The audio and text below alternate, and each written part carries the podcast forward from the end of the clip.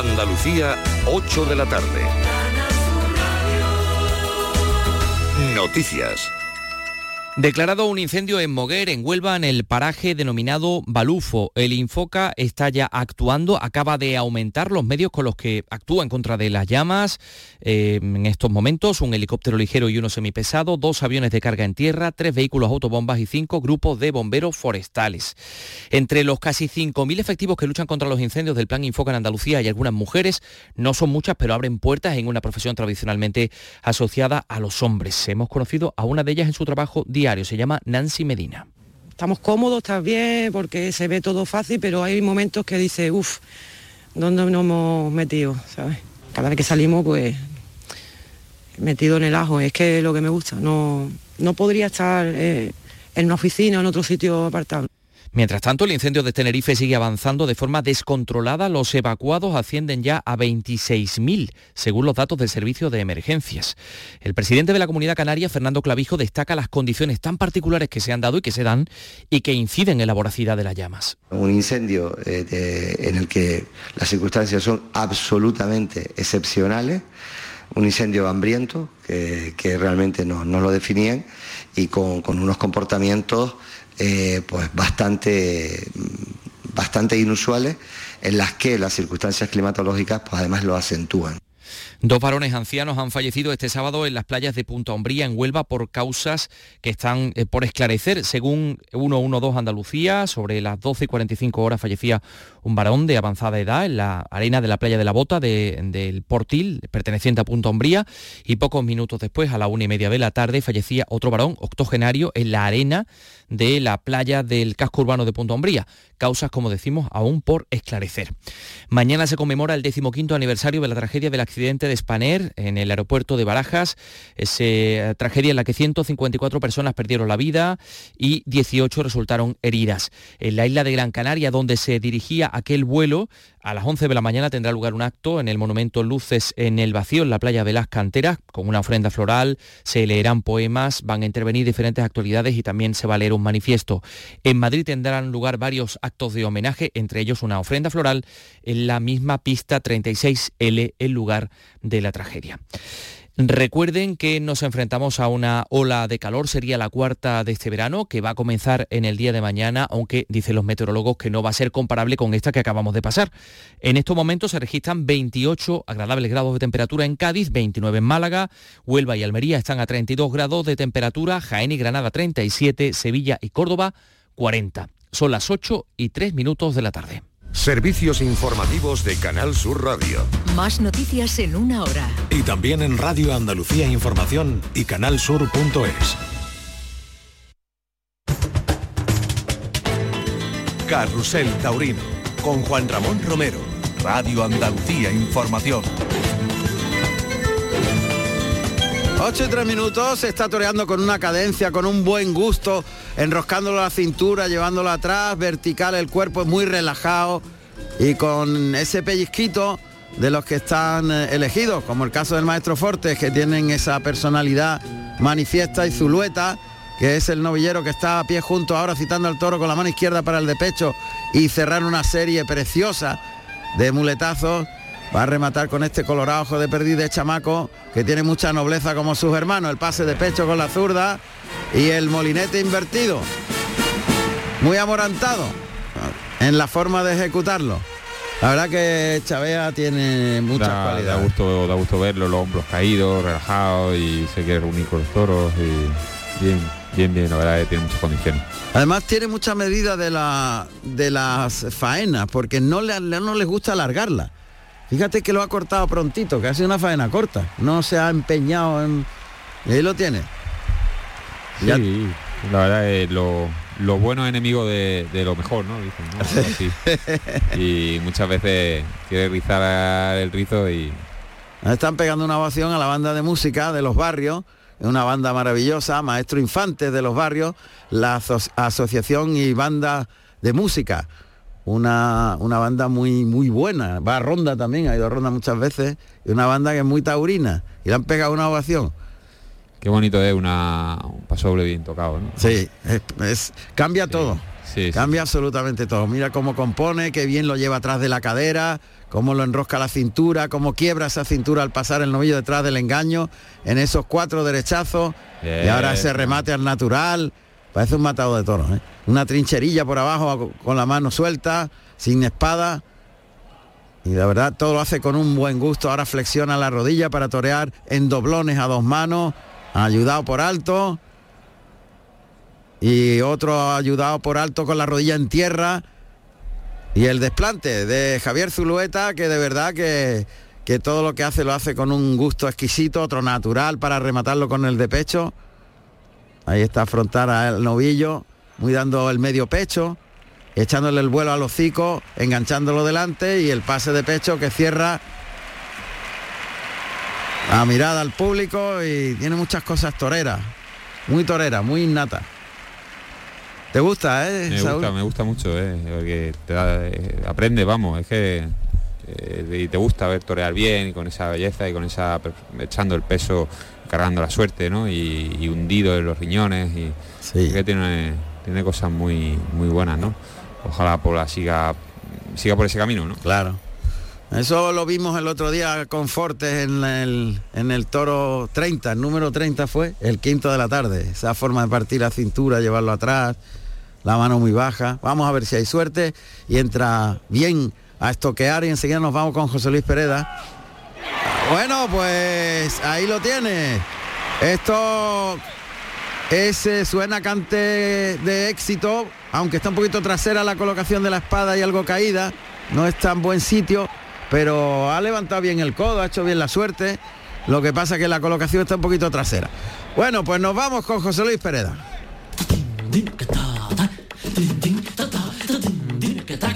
Que hoy, esta noche, organiza un festejo en el Rocío, ¿no? Y que tiene el sorteo en un ratito. José Luis, ¿qué tal? Buenas tardes. Buenas tardes. Y estás de toros. Por cierto que el festival fue muy bien, ¿no? El festival con eh, David de Miranda y Pablo Aguado. Sí, la verdad que fue muy bonito, y además eh, como el Rocío es un lugar que tiene su malla, eh, quedó la verdad que muy bien y la gente se divirtió mucho y estuvieron los dos toreros bastante, bastante bien. Por cierto que David de Miranda se resintió de la cornada de Málaga. Sí, tenía una gonna fuerte y bueno, con el festival al final eh, dos novillos bien, pero cuando acabó las críticas molestias, era cuatro o cinco días, eh, tenía 20 centímetros en el interior de la pierna y tuvo que pasar por la, por la enfermería, no, aquí pasar por, la, por la UCI móvil y estuvo varios mm, varios ratos hasta que le limpiaron, le quitaron, suturaron un poco todo y tuvo, tiene que guardar reposo. Es verdad que en cuatro o cinco días no se cura una cosa. Claro. ¿Y esta noche que tenéis? A las 10. Un, un mano a mano. Diego Ventura y Andrés Romero. Qué bonito eh, la corrida, una corrida de rejones, bonita, ¿eh? Bonita. Y a las 10 de la noche, en la misma aldea del Rocío. En la misma aldea del Rocío a las 10 de la noche. Y la verdad es que lleva bastante buen camino. El año pasado se hizo, se puso el nuevo billete una semana antes aproximadamente y este año, eh, sino una semana, un día antes, pero también eh, se prevé un lleno y la gente eh, con el cariño que tratan aquí a Diego Ventura y a Andrés Romero que es de la tierra y el tema del caballo que siempre atrae a mucho público. Claro, ha sido el Rocío Chico hoy. Hoy, hoy es. El Rocío Chico. Bueno, eh, pues aquí tengo al maestro Fortes que eh, ha sido otro de los... Eh, David estuvo enorme en Málaga, pero también en una dimensión increíble de Fortes. Ya me imagino que como empresario ya te habrán dado los veedores, te habrán dado los reseñas de lo que pasó, ¿verdad, José Luis? Sí, enhorabuena. Y muchas gracias, muchas gracias. Me alegra que David vaya mejorando. Claro, pues son dos toreros con una enorme personalidad. ¿eh? Tanto eh, David como en el caso de Fortes tienen una personalidad muy diferente los dos, muy distinta, pero son ellos, ¿verdad? Eso es fundamental en la vida. Bueno, y además transmiten y además son toreros que vienen dando fuerte y que, y que poco a poco pues, se van posicionando donde deben de estar, ¿no? que es lo más importante. Y vemos caras nuevas en el toreo, ilusiones nuevas, y yo creo que todo el mundo como por lo menos a mí que soy taurino me gusta ver otras cosas buenas que también son muy buenas y que quizás no estemos acostumbrados a verlas tanto. Sin, sin duda, cosas eh, extraordinarias. Yo he tenido la ocasión de verlas afortunadamente por mi trabajo esta temporada que me ha sorprendido, tanto tu torero como en el caso de Saúl Jiménez Forte, buf, es que parecen, no sé, es otra cosa distinta y con un aire distinto y diferente y nuevo que, que hay que aprovechar, porque evidentemente las renovaciones son necesarias en muchos casos. Sí, David es un torero muy íntegro, es una persona muy, muy íntegra, muy honesta en su forma de ser, en su vida y toreando es igual, ¿no? Y, y a mí me, me gustó, en Málaga me gustó mucho verlo. A mí también. Eh, sí. Mucho, mucho. Nada de eso. Sí, señor.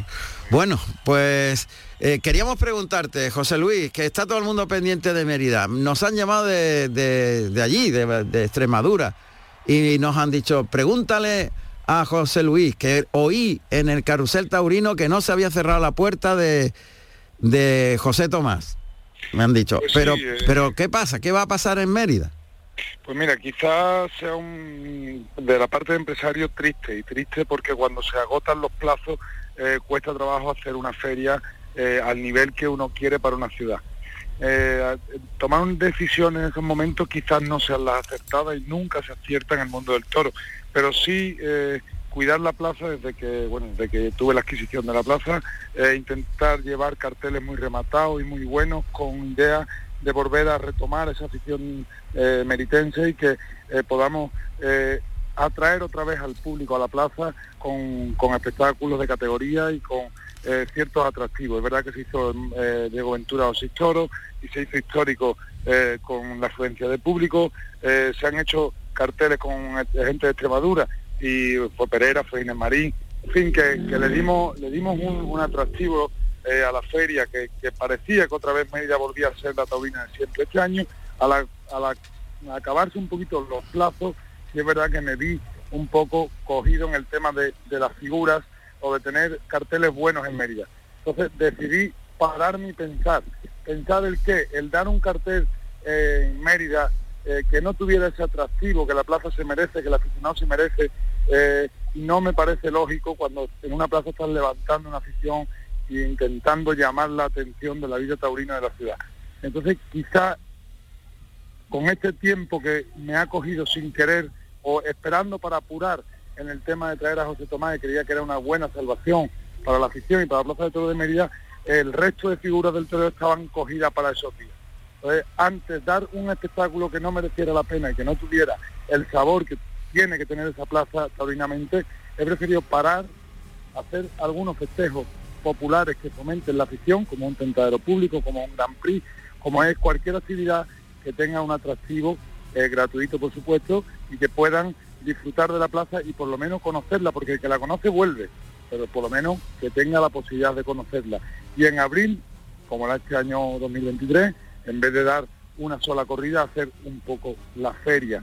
También Mérida, por su fecha, es un poquito el final del verano, yo siempre lo comento, final del verano, eh, todo el mundo volvemos de vacaciones, eh, empiezan los niños el colegio, es una mala fecha. Si reubicáramos la feria de Mérida en alguna fecha en la que eh, económicamente estemos un poco todos mejor, en la que empieza la gente a querer ver toros a principios de año, en la que hay muchos toreros que están deseando ponerse traje dulce para torear, en la que podamos eh, darle visibilidad a la plaza de toros de Mérida, bajo mi humilde concepción de, la tauromaquia en, en Mérida o del concepto de empresario en Mérida, creo que esas fechas primeras de año son más atractivas y con mejores rendimientos quizás para aficionados que ahora a final de temporada que nos coincide con ronda, que nos coincide con muchas ferias, que no posibilita, que se pone muy difícil el que se componga una feria redonda, rematada y del gusto del cual yo quiero llevar a Mérida. Poquito a poco no sé si lo conseguiré o no, pero buscar tantas formas como sean posibles para que Mérida vuelva a ser taurinamente un referente en España. Bueno, pues queda ahí la respuesta clara del empresario y propietario de la plaza, que decide evidentemente al final eh, qué es lo que tiene que hacer en su plaza. Y, como nos han requerido desde allí, desde Mérida y desde Extremadura, que le preguntáramos, pues nosotros directamente le hemos preguntado y José Luis nos aclara el asunto. Probablemente no acierte, porque en esto del toro nunca se acierta, pero sí creo, y después de meditarlo tanto, y el primero que le da pena es a mí, porque él, como tú bien has dicho, el inmueble es mío y, y dejarlo sin toro pues supone una pérdida económica más que dar algo que, que sea de bajo rendimiento, pero sí es verdad que ante la premura del tiempo que me, que me ha cogido esperando ese evento de que, el- de que una figura del toreo pueda poner eh, en un punto de referencia la Plaza de Toros de Medida, eh, no tenía capacidad, no tenía posibilidad de, de tener carteles fuertes eh, que pudieran ser acontecimientos. Ante eso, pues prefiero quizás mover un poco la afición y que se hable de Mérida quizás por este año sus festejos populares y en abril llegar con eventos con interés y con, con corridas de toros que, que merezcan la pena y que yo tenga un argumento para sentarme y poder presentar una feria como Mérida se merece. Muchas gracias, José Luis Pereda. Gracias. Muchas gracias. Gracias, gracias.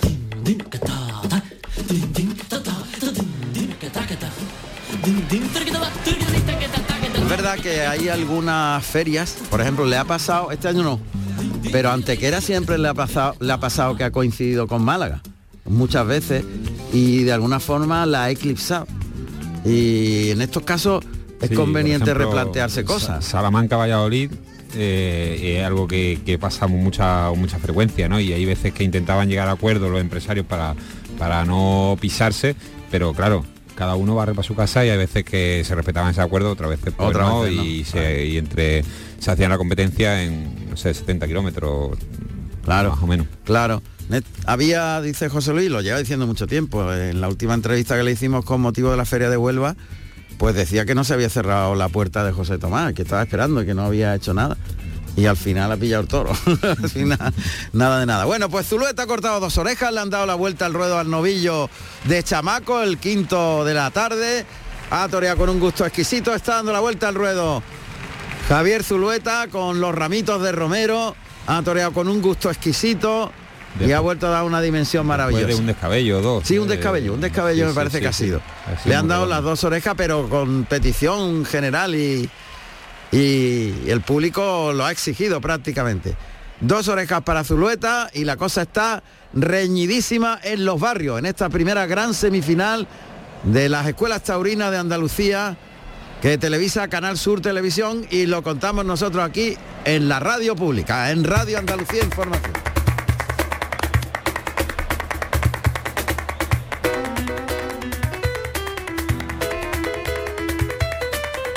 Saúl, ¿cómo es el día antes de una- un compromiso como el del pasado miércoles en Málaga, con Roca Rey y Manzanares y todas las miradas puestas en Fortes?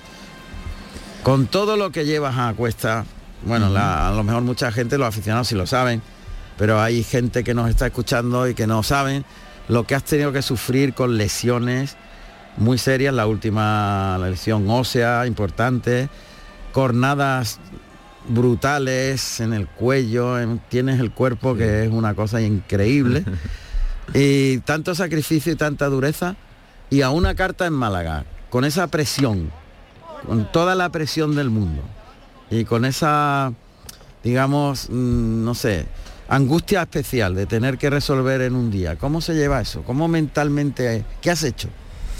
Bueno, pues el día antes, es verdad que los días previos estaba bastante nervioso, bastante irascible. eh, el día antes me notaba un poquito más tranquilo. Sí. Y pero durante ese día había momentos que venían pensamientos también de, de inseguridad, de duda, de o depresión. eh, y bueno, ya uno se va conociendo y ves que pensamientos te ayudan a, a donde quieres llegar y cuáles te limitan, ¿no? Entonces, por ejemplo, cada pensamiento que empieza por tengo que, no es una obligación, es un peso, ¿no? Y es, es un pensamiento que intento dejar ir, los pensamientos de, bueno, pues de, de visualizar algo que puede ir mal, ¿no? Y si, si no salen las cosas, y si fíjate, el lote, por ejemplo, de Juan Ortega, que fue prácticamente imposible, ¿no? Y dice, bueno, pues, pues te toca ese lote y dice, ¿y qué haces, no? Y, y- y dice, bueno, pues a lo mejor se pone mucho más cuesta arriba todo, pues intento no irme con ese pensamiento, ¿no? El pensamiento llega, pero tú lo dejas pasar. Y, em, y bueno, ahí gestionando un poco eh, eso- esas emociones. Pero bueno, afortunadamente ya me voy conociendo bastante bien y, es lo que te enseña la profesión. ¿Y dónde está el secreto del salto cualitativo que todo el mundo, toda la plaza percibió en Fortes el miércoles, en el sentido en que se te vio con una seguridad, con, con una eh, rotundidad, con un algo diferente en ti, intangible quizás, pero que transmitías a la plaza, ¿no? ¿Dónde está el secreto? ¿Has hecho un trabajo mental un- contigo mismo? ¿Qué has hecho? Bueno, creo que la suma de, al final del paso del tiempo, de la experiencia eh, y evidentemente también de, de la decisión de mejorar, de la mejora continua eh, cada día en ese entrenamiento, ¿no? Por ejemplo, pues de la corrida de los seis toros, que eh, fue bastante bien y que La de hubo- Antequera. y de Antequera, ¿no? Que es la, la, la he torado dos corridas, ¿no? Esa de Antequera y esta la segunda de Málaga. Y eh, eh, ahí pues pasaron cosas importantes, ¿no? Pero por ejemplo con la mano derecha había cosas que no me gustaban de la plaza de toros en, esa corrida, por ejemplo, ¿no? Eh, un poco lo que hablábamos del ligazón, de que había momentos en los que no se, no se definía bien el final del muletazo, ¿no? Y un muletazo se engarzaba con otro sin solución de continuidad y, y- y eso, pues, por ejemplo, algo que, que he trabajado mucho para corregirlo, los pases de pecho también, ¿no? Eh, me inspiró mucho también la forma de andar de, de- de Manzanares como estuvo en el primer toro, por ejemplo. Sí, el primero. el- el darle esos tiempos, ese ir y venir parsimoniosamente, ¿no? El escuchar la música, por ejemplo, creo que es algo que, que también me ayuda mucho a conectar con el, momento presente. Y bueno, eh, cosas, hay cosas que son pues entrenadas, cosas que son de, de ver de ver vídeo, ¿no? Me hizo ilusión, por ejemplo, hacer el inicio quizá el segundo toro de, de mezclar ese pase cambiado eh, y rápidamente eh, cambiarme la muleta de mano y, y empezar a torear con la mano izquierda desde arriba, ¿no? Como, como hacía Emilio Oliva y que bueno yo no lo, no lo pude ver ¿no? pero sí he visto vídeos luego y, y me habían hablado y, y bueno creo que es algo rompedor aunque sea aunque ya se haya hecho no pero queda lejos en el tiempo Sí. y, es y es, y diferente a- al por delante por detrás por delante por detrás de pie o de rodilla que, que hoy día está de moda y que tiene muchísimo mérito ¿no? La verdad es que vamos a ir haciendo análisis de, de todo lo que aconteció en esa corrida tan importante, con la suerte de tener aquí a Fortes en, en, la- en el estudio, en la redacción de Carrusel Taurino, cuando ha salido el último novillero de blanco y plata y le ha pegado de rodillas, saltilleras, le ha pegado de caleserinas y otra vez y una larga cambiada, todo de rodillas. La verdad que los novilleros salen a tope. En este caso hablamos del que cierra el festejo, que es Guillermo, aquí, a ver, el... Iván, Iván Rejas creo que es el que ah, el que ha hecho el quite, es verdad, Es que ahora, claro, haciendo- claro. ahora- ahora no sé si está haciendo el quite, ¿no? David, eh, pon el capote. Sí. Pero Iván Rejas seguro que, Sí, que era se ha Iván echado Rejas. el capote a la espalda. Sí, ¿no? es verdad, el que estaba de rodillas y ahora está el de turno. Y en este caso es eh, eh, Guillermo Luna, sí, Guillermo Luna. Es el que cierra el festejo, que está también de frente por detrás. Lidiando este novillo castaño chorreado de chamaco, que tampoco es un becerrito, ¿eh? también es un animal muy cuajado y serio. Este novillo de que cierra la plaza. Y son las 8 y 22 minutos. Estamos en Carrusel Taurino y tenemos otro protagonista. Borja Jiménez Avecilla, nacido en Espartina, Sevilla, el 28 de enero del año 1992. Tomó la alternativa en Sevilla el 5 de abril del año 2015, actuando como padrino Espartaco y como testigo José María Manzanares con toros de Juan Pedro Domecq. Mañana se encierra con seis toros en Cazalla. Borja, buenas tardes, que estás a punto de empezar un tentadero o algo así. Buenas tardes, Juan Ramón. Pues Buenas mira, tardes. Estamos aquí en Castalla, que, que vamos a hacer un toro de salón con todos los niños de aquí de Castalla, que ha organizado el ayuntamiento y, y estamos aquí a 10 minutitos de empezar. Qué bien, eso está bien. Es un poquillo para calentar y tomar contacto con el ambiente y la plaza. Así es, pues además hay muy buen ambiente, hemos estado aquí dando ya un paseito esperando y está prácticamente la plaza ya llena. Así que muy muy contento, yo creo que mañana va a ser un día un día muy bonito para mí. Importante porque eres único protagonista, seis toros en una temporada que está resultando, después de tanto tiempo de espera, pues para ti una proyección, sin duda. Sí, este, este año ha sido un gran cambio, ¿no? De estos años atrás ahora pues hemos evolucionado mucho y gracias a Dios, mira, después de esperar como cuatro o cinco años prácticamente sin torear, toreando una corrida de toro al año, creo que estaba toreando una o dos, Sí. pues este año hemos dado un paso grande hacia adelante y, y tenemos varias fechas por delante, más que las que llevamos y después terminamos la temporada en principio en Madrid con la de Vitorino, la Feria de Otoño. Han cambiado, han cambiado las cosas muy para bien, gracias a Dios. Claro, hay que tener paciencia y esperar el momento de cada uno. Sí, no es fácil tener esa paciencia durante tantos años, y, pero, pero mira, cuando uno se dedica al 100% al toro, eh, siempre está ese momento, el momento de cada torero, ¿no? Y, este año pues me ha llegado a mí. Es curioso porque hace algunas ediciones del carrusel estamos viendo cómo los toreros veteranos poco a poco, lógicamente, van dejando paso en número de actuaciones, incluso por la cantidad de tiempo que llevan ya de alternativa. Julia ha ha dicho que es- se retira, está un tiempo fuera de combate Manzanares con los problemas de la espalda. eh, otros toreros van a bajar la, la cantidad de, de festejos claramente, después del caso de Morante con 100 corridas el año pasado, pues lógicamente va a ir. Y aparecéis una serie de toreros, hoy tengo aquí a Fortes conmigo. que te- Enhorabuena por la temporada. Muchas gracias igualmente, enhorabuena el otro día en Málaga. Fíjate, y antes hablamos de David de Miranda, estamos hablando de gente muy joven, con mucho recorrido por delante, pero con unas cualidades extraordinarias. Y ahora es el momento quizás de ese relevo. ¿Tú cómo lo ves? Pues yo, yo creo que sí, ¿no? Que, que cada vez son más los jóvenes que, que están puntuando en plazas importantes y, y oye, están diciendo cada uno cada uno con un concepto, hay muchos toreros muy, muy distintos, pero, pero es que hay un nivel muy grande entre los toreros jóvenes, ¿no? Entonces la figura del toreo que, que están ahora mismo, pues han tirado el carro durante muchos años y yo creo que, que se está abriendo el paso para que empecemos a entrar otros eh, más toreros, toreros más jóvenes para ir acompañando a, a las figuras, ¿no? Ahora mismo y que nos vaya conociendo ya todo, todo el público para en un futuro pues pues seamos nosotros los que tiremos del carro del torero. Claro. ¿Tú cómo lo ves, Saúl?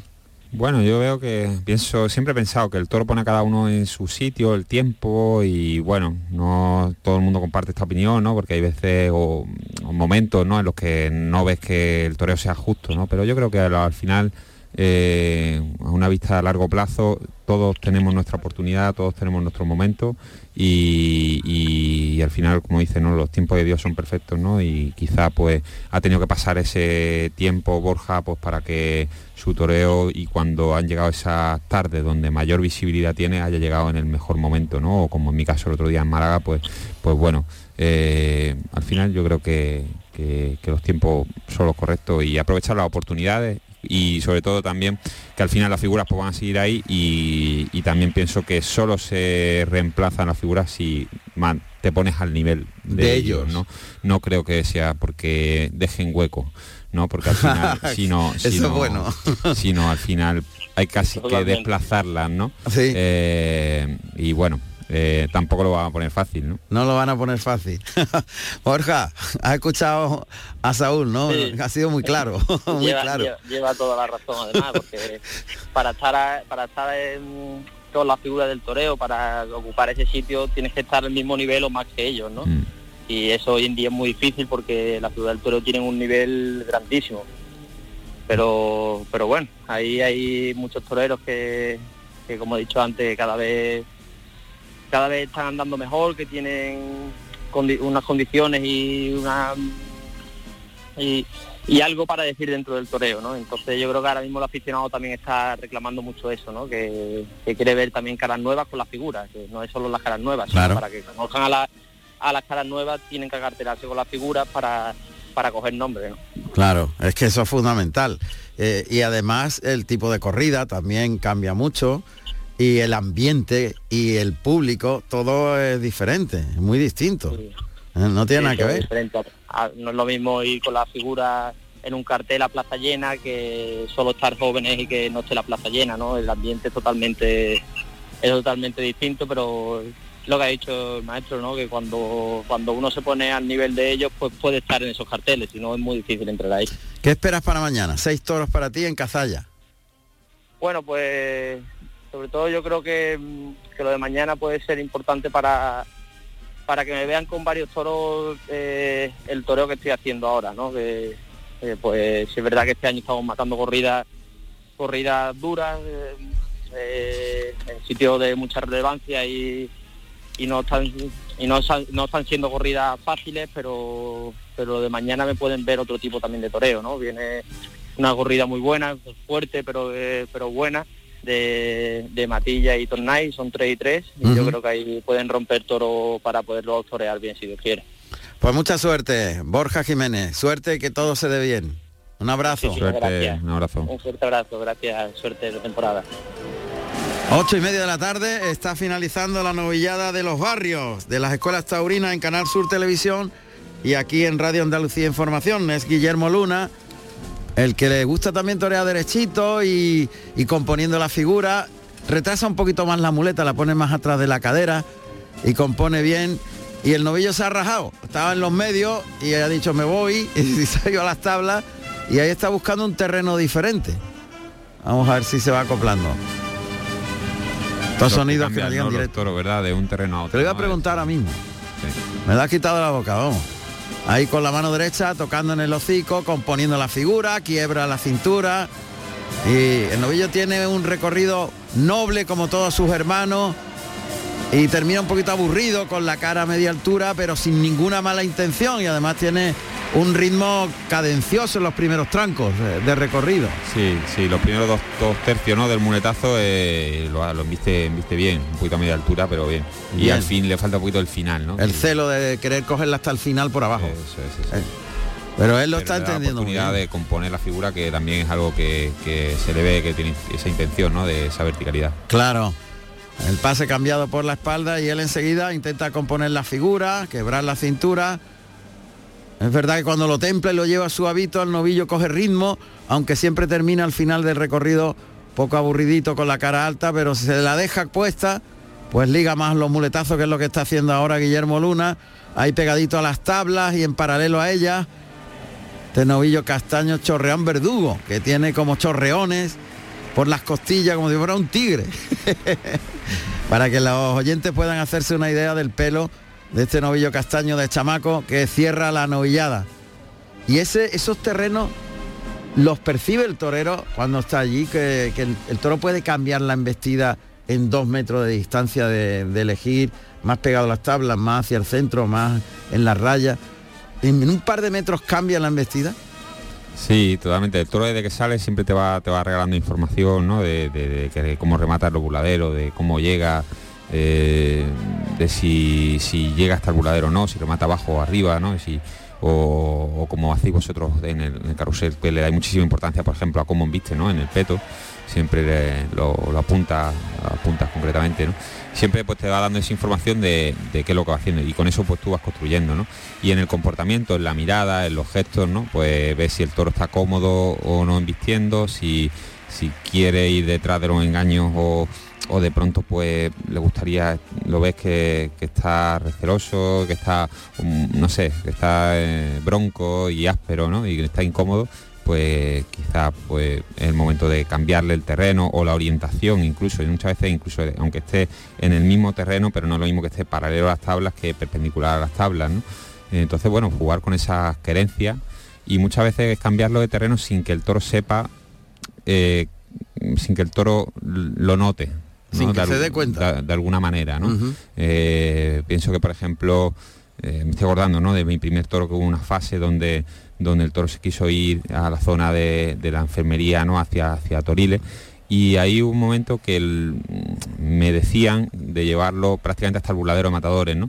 Y yo prácticamente lo, mm, lo- le, le di un muletazo y lo quité unos 3 metros, 4, ¿no? No le terminé de quitar la querencia del todo al toro, pero mm, estimé que era el, el sitio, un sitio que estaba en, en más equilibrio que llevarlo hacia el- la contraquerencia completamente. Donde él no quería estar. Claro, porque ahí intuía que, que en cualquier momento iba a revelarse y decir, bueno, bueno, que aquí no aguanto, que no, que me voy, ¿no? Ajá. Del todo, ¿no? Entonces fue un disimuladamente eh, entretenerlo, fijar su atención y, y llevarlo hacia un, un- un acuerdo, ¿no? Llegar a un acuerdo con él, de decir, bueno, pues Ni para ti ni pa' para mí. Eso, eso, eso. Oye, pero qué interesante esto que me estás contando, porque lo tienes que pen- pensar en décimas de segundo. Te están aconsejando en el burladero, quítalo de la querencia, llévalo al lado contrario, a las- al burladero de matadores. Y tú estás pensando, no, tengo que llegar a un acuerdo con él, qué bonito eso. Eh, yo quiero estar pues, aquí en el buladero de Matador y tú quieres estar en Toriles, pues vamos al término medio y acertaste. Sí, es como, como por ejemplo, ¿no? Con las personas, ¿no? Es como una persona está muy, muy, muy enfadada, muy, muy ofuscada, pues no sirve de nada decir, no te preocupes, o espérate, te cuento un chiste a ver si te ríes, ¿no? Mm. No, no puedes, no puedes jugar con los opuestos, ¿no? Eh, tienes que sostener, acompañar y bueno, y moverla, moverlo hacia una dirección, ¿no?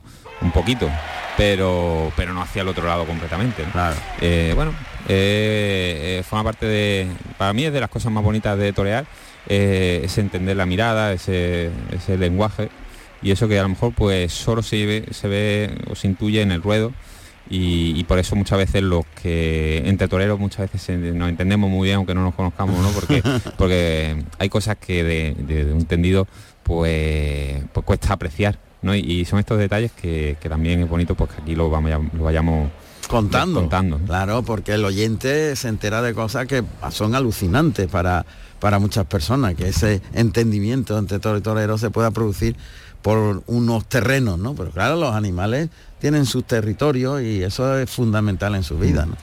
Bueno, pues ha acertado con la espada un poquito perpendicular, ha quedado, no es completa, pero va a tener mucho efecto, porque el novillo va a estar en tierra y Guillermo Luna pues seguro que va a cortar también trofeo. Lo va a tener eh, complicado el jurado. Sin puntilla ha caído el novillo. A los pies de Guillermo Luna, este novillero que cierra esta semifinal de las escuelas taurinas y ahí tiene, fíjate, la petición de mayoritario. El público se lo ha pasado en grande hoy en los barrios. Y los que han visto por la tele o lo han oído por la radio también. A ver qué dice el presidente. Siguen pidiendo el trofeo y todavía no han llegado las mulillas. Vamos a ver, el presidente que dice. Oreja, una oreja. Pero la petición es de la segunda. ¿Cuánta oreja corta las mulillas a veces? eh? Sí, las mulillas aguantan tela marina. Las dos, mira, pues ya están ahí, las dos orejas. No puede ser que le están pidiendo el rabo también. Ya hace un poco. Ya tiene las dos. Pero bueno, le están pidiendo el rabo. Ha hecho un gesto como, como seguro que son dos, eh, yo creo de incredulidad, ¿no? Sí. Y le ha cortado el rabo, sí. señor. Le ha cortado el rabo. Bueno, pues dos orejas y rabo para Guillermo Luna. Al final ha terminado esto con los máximos trofeos. La sonrisa que tiene el Chavea. Ah, está, Efectivamente se lo está pasando bien la gente. ¿eh? Sí, sí, la, la gente está enloquecida y además en esas corridas como la del miércoles, a ver qué le pregunta a Noelia. a ver. Marido está emocionado, dos orejas sin rabo, esperabas esto en esta gran semifinal. Bueno, pues la verdad que uno siempre viene con, con ganas de, llevarse el rabo para casa.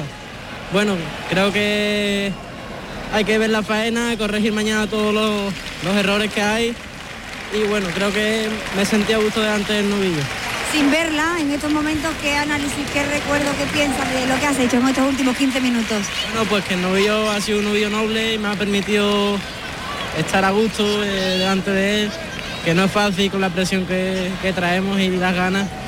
Y bueno, ahora mismo no debería de ver la faena para, para analizar los errores y trabajarlo. Estás feliz, ¿no? En estos momentos. Contento. Pues enhorabuena, disfrutarlo, mucha suerte. Qué tranquilo, Noelia. Sí, Ahí está Enrique y está el maestro Ruiz Miguel Noelia López en la tele, ya finalizada la novillada y el buchito de agua ya de relax en el festejo de los barrios. Ahí está, le van a entregar el- las dos orejas y el rabo a Guillermo Luna y él más contento y feliz. Aunque es curioso, pero los jueces de las novilladas tienen en cuenta los trofeos, pero no es lo, lo determinante. No es lo determinante. Hay un- una puntuación, ¿no? De que por el jurado, Eh, ¿no? Exacto. Como pasó con el capote de paseo que acabas de ganar, el capote de paseo del Ayuntamiento de Málaga, posiblemente el premio más importante de la feria malagueña. Sin duda, sí.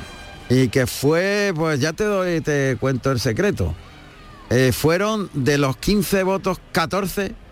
O sea, pero hay una puntuación. En el capote de paseo hay una puntuación eh, muy objetiva Que va por haciendo cada día, ¿no? cada día. Cada día es dos puntos para el capote. De 1 a 5, de 1 a 2 puntos para el capote. De dos, o sea, de 0 a 5 para la muleta. Y de 1 a 2 para la estocada.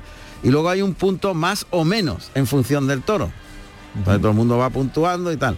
Y luego en la reunión del jurado, los que tienen posibilidades de ganar el trofeo, aunque tú estabas el primero del principio, 106 puntos y eras el primero. El segundo tenía 105, estoy aquí desvelando secretos, pero bueno, a esta altura esto debe ser público, vamos. Sí, creo que yo lo he leído en una noticia, o sea, que Eh, público, a sa- salir ha salido. Eso es, pues medio. 105 y después había... do- Ah, sí, está explicándolo Enrique igual lo- la puntuación en la tele. Bueno, pues yo no lo escucho, lo estás escuchando tú. Bueno, total, que había cuatro toreros que ponían que si cada miembro del jurado en la reunión final tiene la posibilidad de dar un voto. Como habíamos 15, pues en un margen de 15 votos podía cambiar el ganador. Claro. Y entonces, mm, aunque tú estabas el primero, pero tenías un, un punto sobre el segundo. Roca Rey, ¿no? Y- y Roca Emilio Rey, de Justo. Emilio de Justo, exactamente. Y el, el cuarto era Manzanares, me parece. Bueno, pues esos cuatro tenían posibilidades. Y al final cada uno da su voto. Pues en los 15 votos, 14 fueron para ti y uno no. Eso es. 14 y, y uno fue para Emilio de Justo. La verdad que de los, los tres capotes, ¿no? El, lo- las otros dos sí tenía más seguridad de Mm. que, de que lo, lo podía ganar. Eh, aunque por ejemplo en el 2018 no corté nada. Eh, y además pinché, no, no como esta vez que bueno, pinché esa segunda oreja, ¿no? Pero en el 2018, que fue una, una tarde muy redonda, eh, pegué cinco o seis pinchazos cada toro, fue un sainete, ¿no? Pero pero pero bueno, por cómo se había dado la feria, pues tenía más seguridad. En esta, por ejemplo, no tenía tanta seguridad de que lo podía ganar, eh, porque habían pasado muchas cosas, ¿no? El medio justo estuvo a buen nivel, lo de Roca, Manzanares, lo de Sí. Morante, ¿no? Sí, Morante Y además eh, eh, he ido viviendo con esa eh, intranquilidad también la feria, ¿no? De, de que a ser del el El último, último, día sí. iba viendo la faena y, y que evidentemente que claro que es un objetivo que uno se marca, ¿no? Claro, El- claro. y, y, bueno, cuando empezó eh, Morante, además del deleite, ¿no? De, de ver el inicio, cómo fue, que se me pusieron lo- los vellos de punta, ¿no? Y todo eso, una de los primeros pensamientos que me vinieron dijo, adiós, el capote ya, Eh, se lo lleva Morante. ya se pone carísimo ya. Eh, con esto no hay quien, quien compita, ¿no? Pero bueno, afortunadamente pues, pues bien.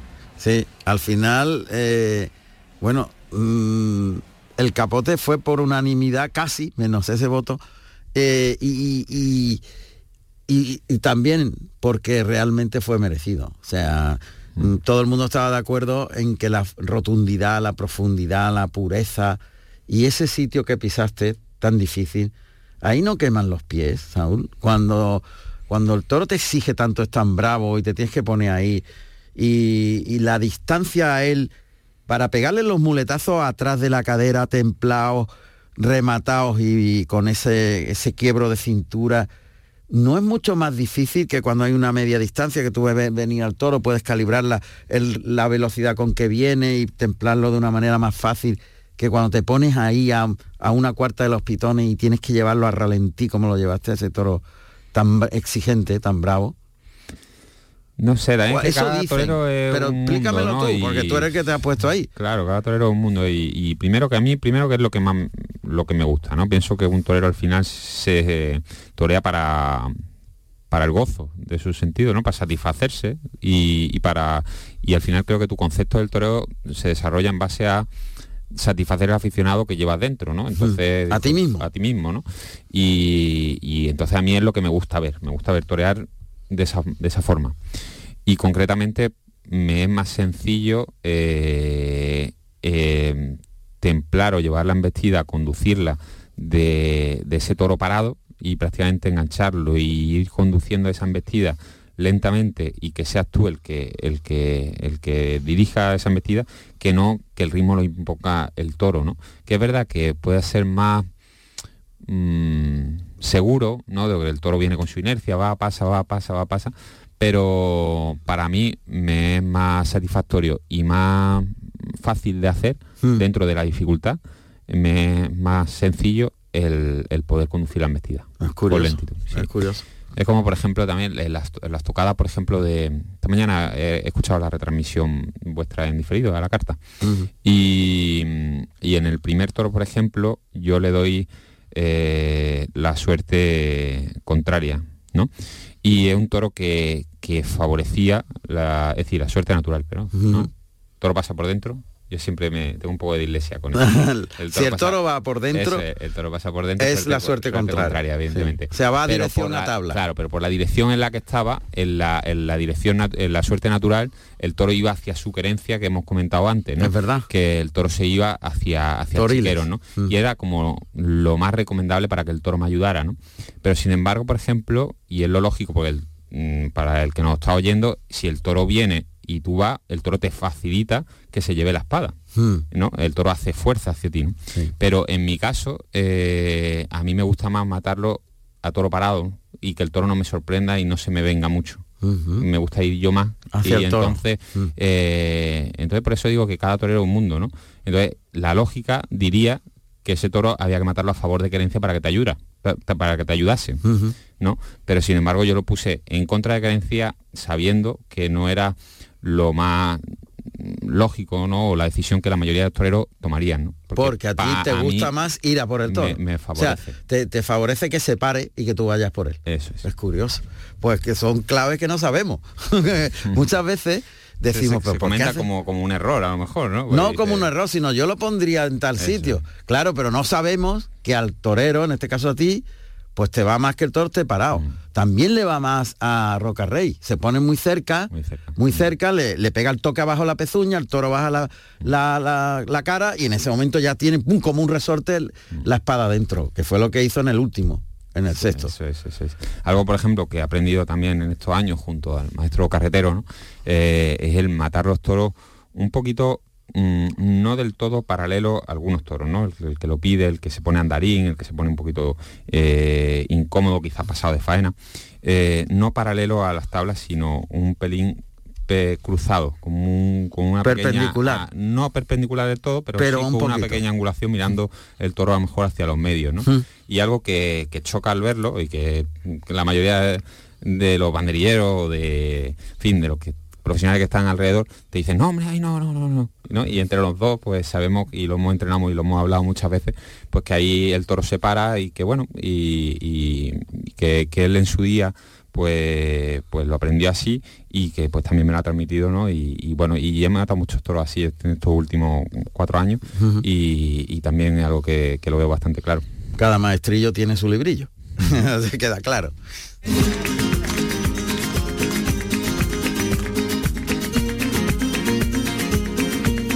La tele y la radio no paran, porque nosotros estamos mañana en la Feria de Almería.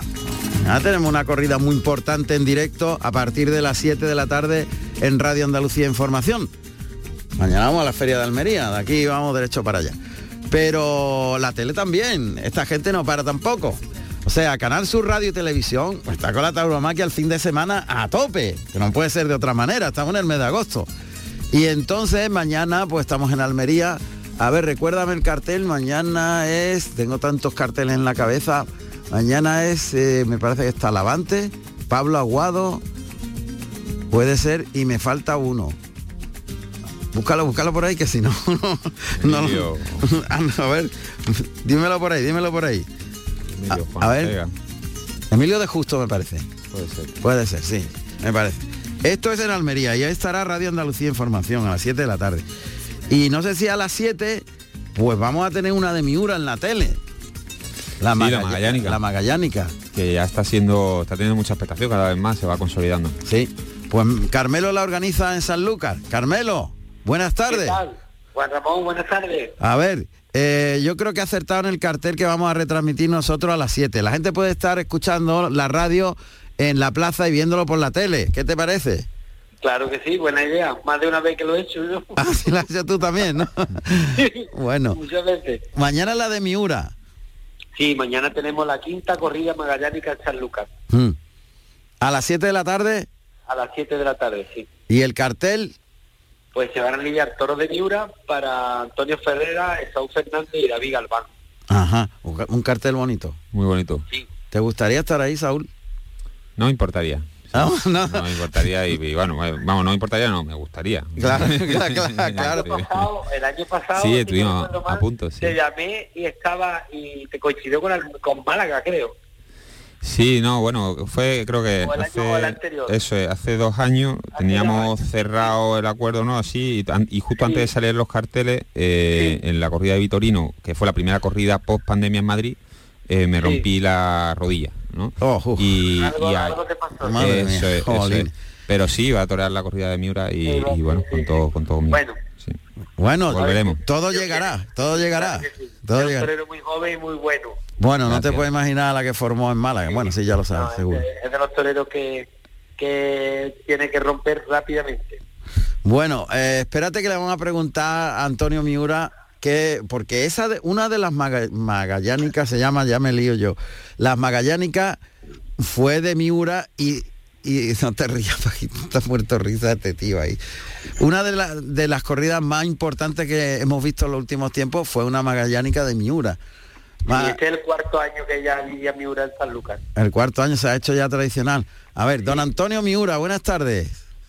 Ay, buenas tardes, me alegro de oír y de hablar un ratito con vosotros. Igualmente, maestro. Bueno, aquí mañana eh, lo- los Miura en la tele.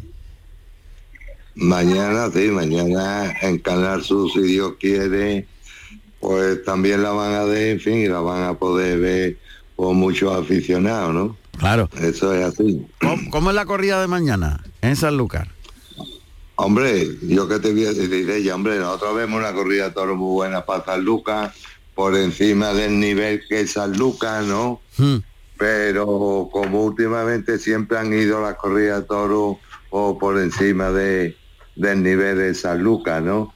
Pues no podíamos bajar el listón y la corrida de toros va a variar de pelo, hay colorado, negro, cárdeno, ahí para que vayan a gusto de que quiera que le guste el colorado.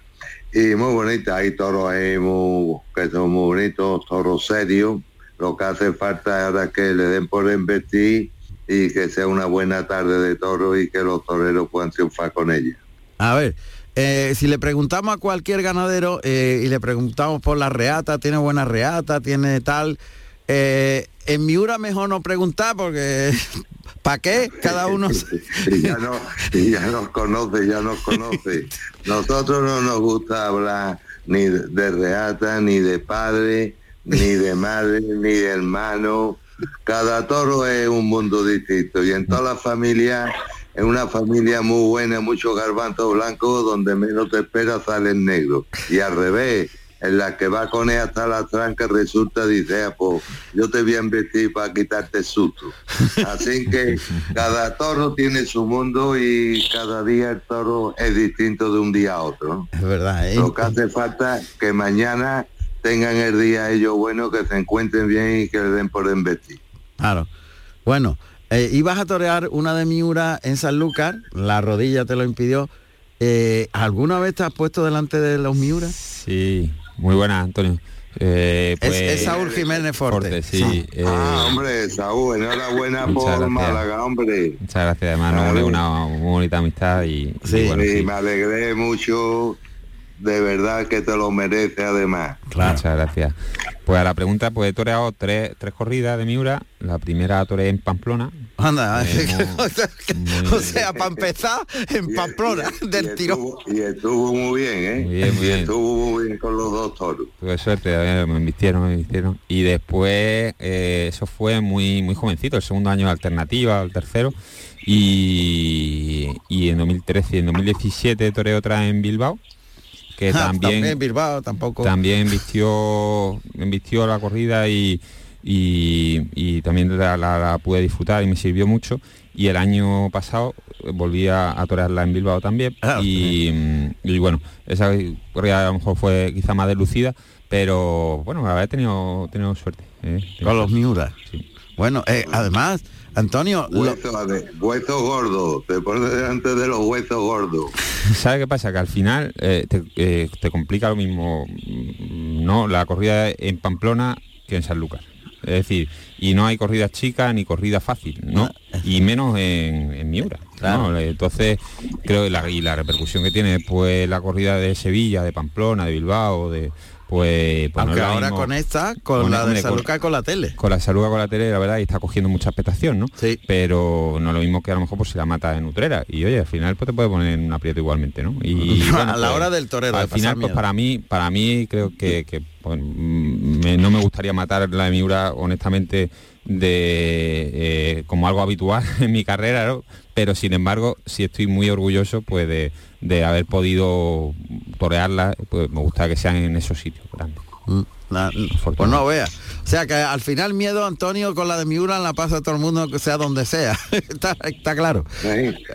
Hombre, yo lo entiendo, hombre, la preocupación, la psicosis en la que en la cabeza, oye, el hierro, sé yo que pesa mucho. Sí, sí pesa. Y yo no toreo en mi vida, ¿eh? ¿No? Yo no me he puesto ¿Nunca? ni delante de una ni delante de una becerra. Ajá. Yo, yo no, yo nada más que con el caballo. El caballo, y sí. ahí, a ver, pero te va, cuando está muchas veces bregando con uno, con el caballo, Mm. la forma en que miran, la forma en que te miden el terreno, Sí.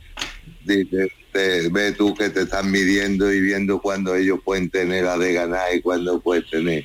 ¿sabes? Sí. Lo que sí es importante es que siempre te veas que tú delante de ellos estás seguro y que, y que no va a dar su brazo a torcer, que tienen ellos que ser los que tienen que ceder y poderle la pelea. Eso es, eso es una cosa que ellos la, la ven y se la transmite. Cuando ellos ven que pueden ganar la pelea, se vienen arriba. Cuando ven, dice, aquí el que gano soy yo, verá. Pero cuando ve que ellos están queriendo ganar y está delante uno que dice, no, tú no vas a ganar, hombre, cuesta trabajo, yo no, pero en fin, ellos un poco ya eso se vienen un poquito abajo.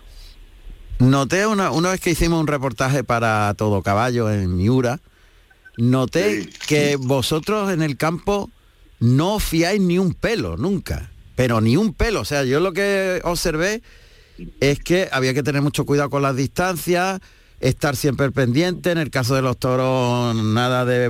de- que a, a lo mejor con otro ganado bravo estás más relajado. Pero yo lo que noté es que vosotros nunca jamás os relajabais delante de- del ganado. Estábamos trabajando con los caballos allí en medio de, de las toros. ¿no? Yo eso de la frase de no, no hace nada, no, sí hace nada. ¿Cómo que no? Al toro hay que tenerle respeto y darle su terreno en el campo o, o donde esté y respetarlo y darle su respeto y ellos que se hagan respetar. Yo muchas veces cu- cuando estoy compañeros ganaderos en el coche, no, y no hacen nada. Y yo, no, que no hacen nada. Bueno, pues no hará nada, vamos. Hasta que un día... Pero yo, no, vamos, pero yo en mi casa no, no eso de no hacer nada, no, sí hace nada, porque tú no sabes, oye, son animales, seres vivos, igual que nosotros. Y hay un día, por lo que sea, que no se ha levantado con buen cuerpo, parece una tontería, pero por lo que sea, no está el hombre contento, y como tú no lo sabes, pues dice, oye, no estoy yo para broma y tontería. Parece que es una chorrada, oye, pero tú no te levantas todos los días. Los igual. días de los días de viento, ¿verdad? Hay muchísimas Hombre, los días que sopla muy para apartar es mucho peor, está todo el mundo más loco, a ver, se pone, y si son hembras, ¿para qué decirte? Más locas todavía, vamos, a ver. Pero, Y evitáis mucho, ¿verdad? El contacto hay que de tenerle siempre mucho respeto.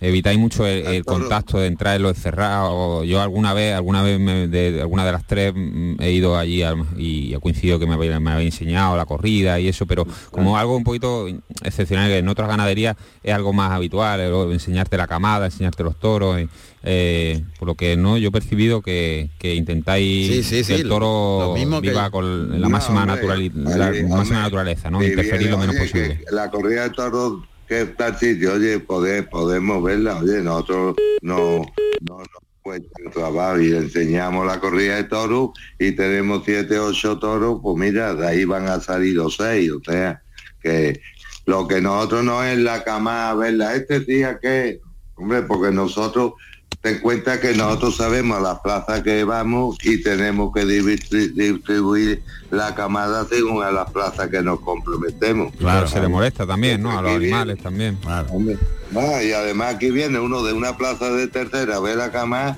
y el, y el más grande que haya en la cama y si tiene dos pitacos, mío, ese. Bueno, usted, una pla- ¿Usted se cree que es una plaza de tercera este toro? ¿vale? Nosotros la, la apartamos nosotros. Ya. Y vamos. La equivocación, en la equivocación en los toros cuando salen es nuestra, Está de claro. nadie más. Eduardo y mía, eh, esa es la equivocación que nos hemos equivocado escoger o que ya no teníamos más remedio que escoger. Mucha Que suerte. también ocurre. Bueno, pues suerte para mañana, Antonio Miura. Carmelo, suerte.